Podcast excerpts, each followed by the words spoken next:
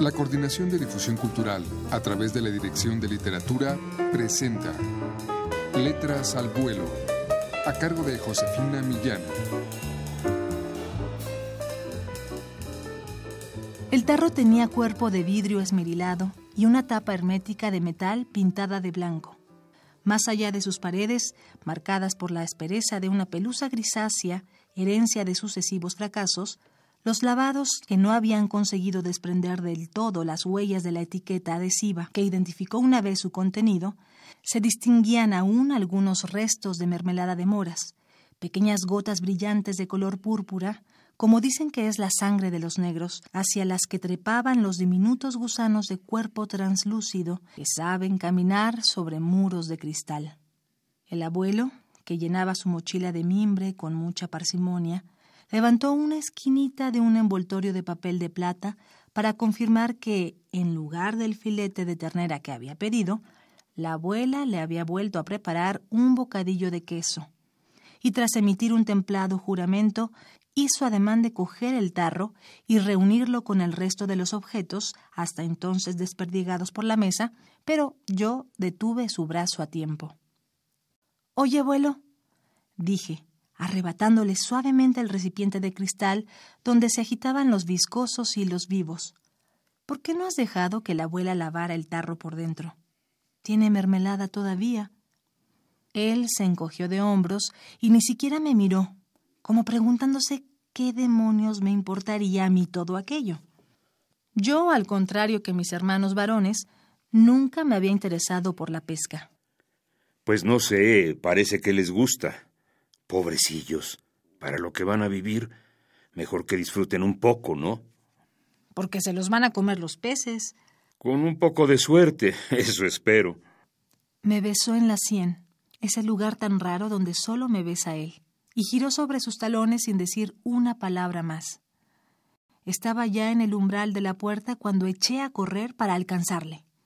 Oye, abuelo, ¿puedo ir contigo? ¿Tú, Bárbara? Fruncía las cejas como un signo de estupor. Sí, yo, afirmé con la voz y la cabeza al mismo tiempo. No he ido nunca. Bueno, si quieres. Le seguí sin hablar por el camino salpicado de sombra. El viento soplaba a rachas para agitar las ramas de los chopos, que cuajadas aún de hojas plateadas, me saludaban en su temblor como muchos brazos de señoras gordas y enjolladas, blandas y felices, tan distintas de los famélicos esqueletos de madera que contemplaba en invierno tras las ventanas del colegio. Siempre he pensado que el chopo es un árbol con mala suerte.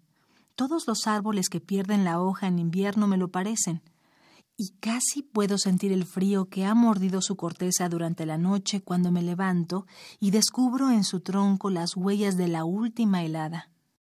Aquella mañana estaría pensando en eso o en cualquier tontería por el estilo cuando escuché a la madre Ana, eventual profesora de dibujo, que me llamaba casi a gritos desde la tarima. Volví la cabeza con los ojos bajos para encontrarla su voluminosa figura envuelta en aquel hábito blanco que me daba tanto miedo, los brazos en jarras, el enfado pintado en los ojos y multiplicado por dos gruesas lentes bifocales. Ya está bien, Bárbara. Esta es la tercera vez que te llamo. Anda siempre en la luna de Valencia. ¿Te pasa algo? No, madre. ¿Qué va?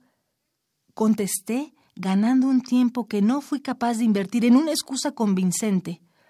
Es que Sócrates no se me da muy bien. Escuchamos de Almudena Grandes, una de las narradoras que forman el volumen 10 de Solo Cuento que edita la Dirección de Literatura, un fragmento de Bárbara contra la muerte, el despertar adolescente donde la vitalidad y la muerte se entrecruzan. Adquieran ustedes el número 10 de Solo Cuento en las librerías de esta universidad o llamando al 5622-6202. Muchas gracias por su atención. La Coordinación de Difusión Cultural a través de la Dirección de Literatura presentó Letras al vuelo, a cargo de Josefina Millán.